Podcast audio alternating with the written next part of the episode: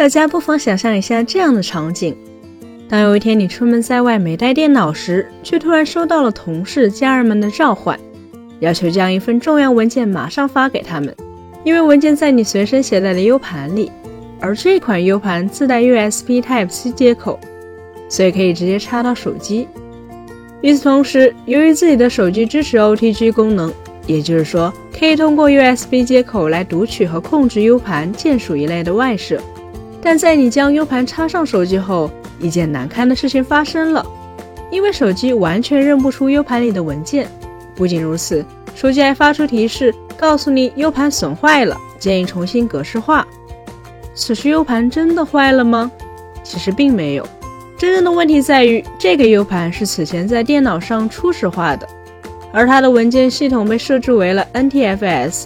一种由微软主导，并且现在基本只在 Windows 系统上才会被支持的文件系统。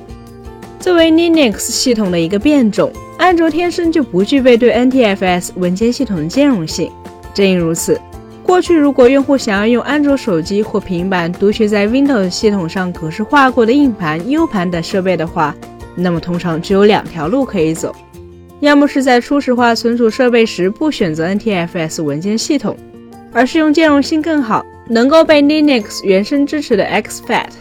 要么就需要额外购买由 Paragon Software 开发的能让 Linux 识别 NTFS 的驱动程序软件。然而，此事似乎将会迎来转机。日前有消息显示。谷歌方面已经将一个名为 NTFS Fix 的程序添加进了安卓的代码中，而这则是一个很常见的小程序，通常用于修复 NTFS 文件系统的一些故障。很显然，这一举动唯一的合理解释就是谷歌很可能正在打算为新版本的安卓增加对 NTFS 的原生兼容，而且这样的做法在技术上其实也完全没有任何难度。因为 Linux 内核早在去年年底就直接集成了最新版的 NTFS 驱动，所以谷歌需要做的只不过是切换到新内核，然后做一些简单的查错和适配工作而已。但此时值得我们去思考的问题在于，谷歌为什么一定要让安卓支持 NTFS 这一文件系统呢？难道仅仅只是为了方便本文开头提到的那样会用手机去读取硬盘、U 盘的用户吗？显然这不太可能。一方面，这样的需求实在是太过小众；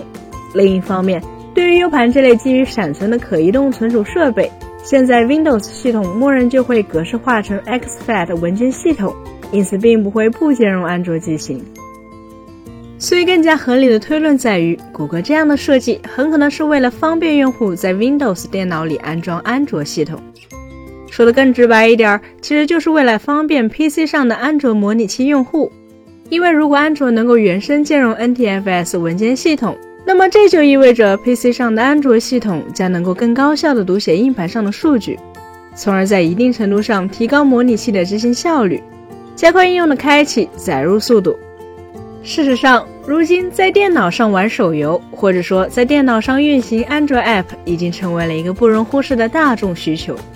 无论是微软的 Windows 十一、Windows 版的 Google Play Games，本质上都是一种在 Windows 系统下运行安卓环境的技术。而新版安卓系统对 NTFS 文件系统的原生兼容，大概率正是为了它们而生。那么问题来了，你会喜欢在 PC 上玩手游吗？本期节目就到这里了，更多精彩大家可以关注我们三一生活的官网或全平台同名账号查询更多信息。咱们下期再见，拜拜。